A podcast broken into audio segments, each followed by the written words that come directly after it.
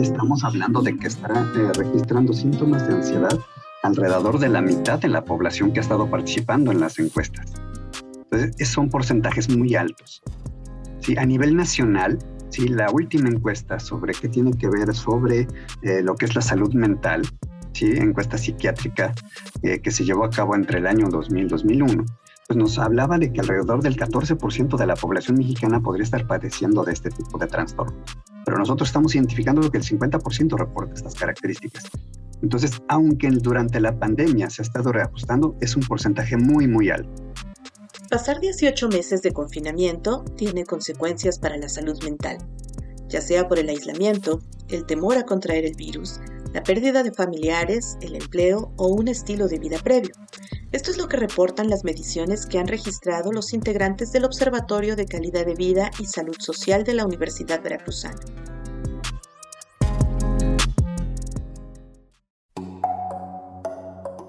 Estas son las voces de la pandemia. ¿no? Las magistradas también la ¿no? Está eh, registrando síntomas de ansiedad alrededor de la mitad de la población que ha estado. El turismo quedó completamente olvidado. Vamos a tener expertos en COVID, pero...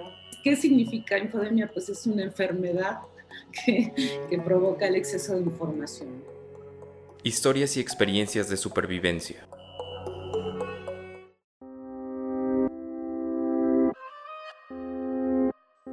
Doctor José Luis Arellanes Hernández integrante del Instituto de Investigaciones Psicológicas, quien explica lo que él y sus compañeros Enrique Romero Pedraza y León Felipe Beltrán Guerra han observado en el levantamiento de tres encuestas a nivel estatal sobre la salud mental y las adicciones hemos tenido la oportunidad de hacer tres distintos levantamientos durante lo que es la pandemia, en donde, bueno, pues este, ha estado colaborando personas que, que son particularmente del estado de Veracruz, adultos jóvenes la mayoría, pero fíjense que, que, bueno, particularmente en la situación emocional, yo quisiera resaltar eh, dos cosas, ¿sí? estamos explorando la presencia de síntomas tanto de ansiedad como de depresión.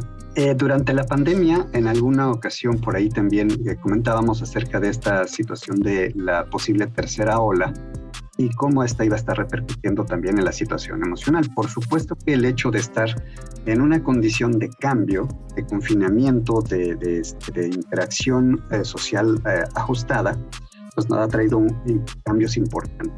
Y lo que hemos identificado es que eh, dentro de lo que ha sido la situación de la pandemia, ha habido cierto incremento en cuanto a síntomas de ansiedad y depresión en el primer momento, en el primer año, digamos.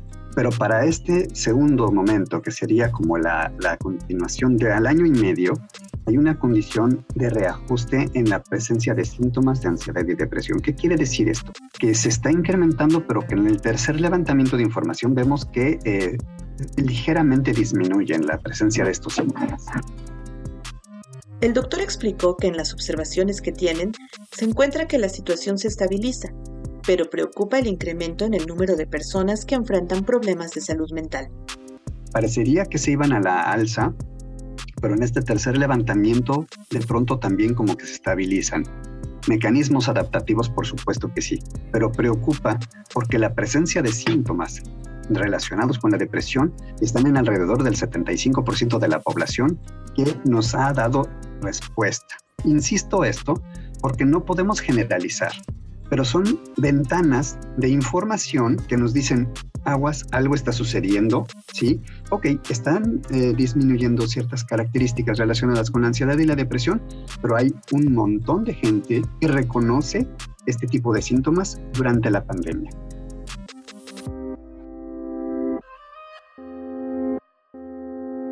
Por su parte, el doctor León Felipe Beltrán explica que hay preocupaciones en el sector médico por la normalización de los problemas de salud mental. Aquí una de las cosas que, que nos está preocupando también es que de alguna manera se está volviendo una condición regular o una condición normal. La cuestión es que aquí está teniendo como afectaciones colaterales. Por ejemplo, en términos de bienestar, cuando empezó la pandemia, los niveles de bienestar subjetivo, es decir, cómo percibimos que estamos, bajó. Y conforme avanzó la pandemia, entonces empezó a verse un pequeño incremento, pero solamente a nivel individual a nivel social y a nivel contextual, la percepción de cómo estábamos era negativa. Entonces, eso refuerza, refuerza esta situación de que nos estamos adaptando, pero las, las personas estamos cambiando las formas de convivencia. nuestros espacios sociales o nuestras redes se están haciendo pequeños y eso también es, eh, puede afectar la interacción social, la ausencia de interacción social también puede afectar nuestra salud.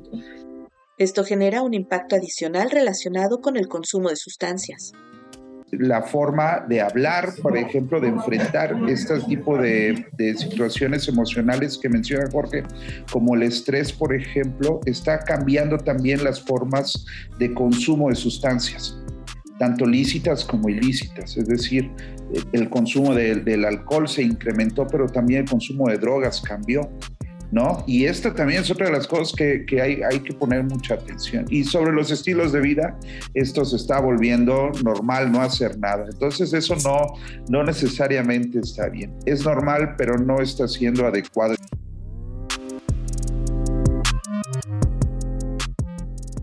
Los cambios en el estilo de vida que llegaron con la pandemia por COVID-19 han ocasionado alteraciones en los ánimos, consumos y han generado incluso fricciones en la interacción humana. Esto lo explica el doctor Enrique Romero Pedraza si vemos, por, por, ejemplo, de alguna forma ha afectado el, sueño, ¿no?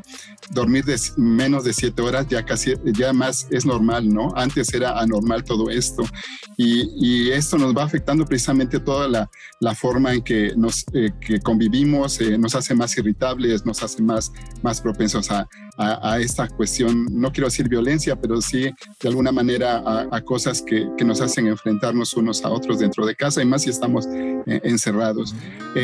algo que, que hay que destacar es la cuestión de la alimentación la alimentación parece ser más consciente, ¿no? Parece ser que nos fijamos más en lo que comemos, un poquito visualizando ese efecto que pueda tener en nuestra salud y, yo creo que es una de las cosas destacables. Sin embargo, yo creo que debemos atender estas cuestiones que, sobresalen de, como factor de riesgo que tiene que ver con, con las formas como, como ocurren las violencias dentro de, de varios entornos, ¿no?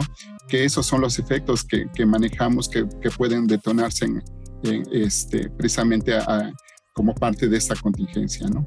También reconoció que entre hombres y mujeres hay diferencias en cuanto a la adaptación a la pandemia. Bueno, en la parte de estilos de vida vemos que las mujeres se han adaptado mucho más a este contexto, un poco más con esos recursos que, que tienen para afrontar ese tipo de situaciones. Sin embargo, los hombres, bueno, pues tienen eh, eh, mayor consumo de alcohol y drogas en ese sentido. Y, y, bueno, las mujeres tienen un poquito más los hábitos de alimentación, un poco más por controlar esta parte de los contextos en la familia. Y en los dos, en ambos, bueno, el tiempo libre se visualiza mucho más amplio, ¿no? Lo utilizan para, para este, los medios digitales, para leer, para hacer incluso alguna actividad física desde desde alguna plataforma, ¿no? estas son las, como las cosas que se pueden reportar actualmente.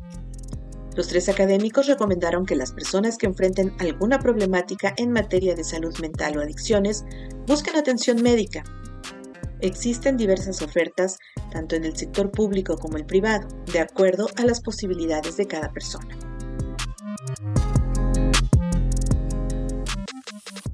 Esta es una cápsula de la serie Las voces de la pandemia, historias y experiencias de supervivencia producidas por Brisa Gómez. Agradecemos a los doctores Jorge Luis Arellanes Hernández, Enrique Romero Pedraza y León Felipe Beltrán Guerra, integrantes del Observatorio de Calidad de Vida y Salud Social de la Universidad Veracruzana.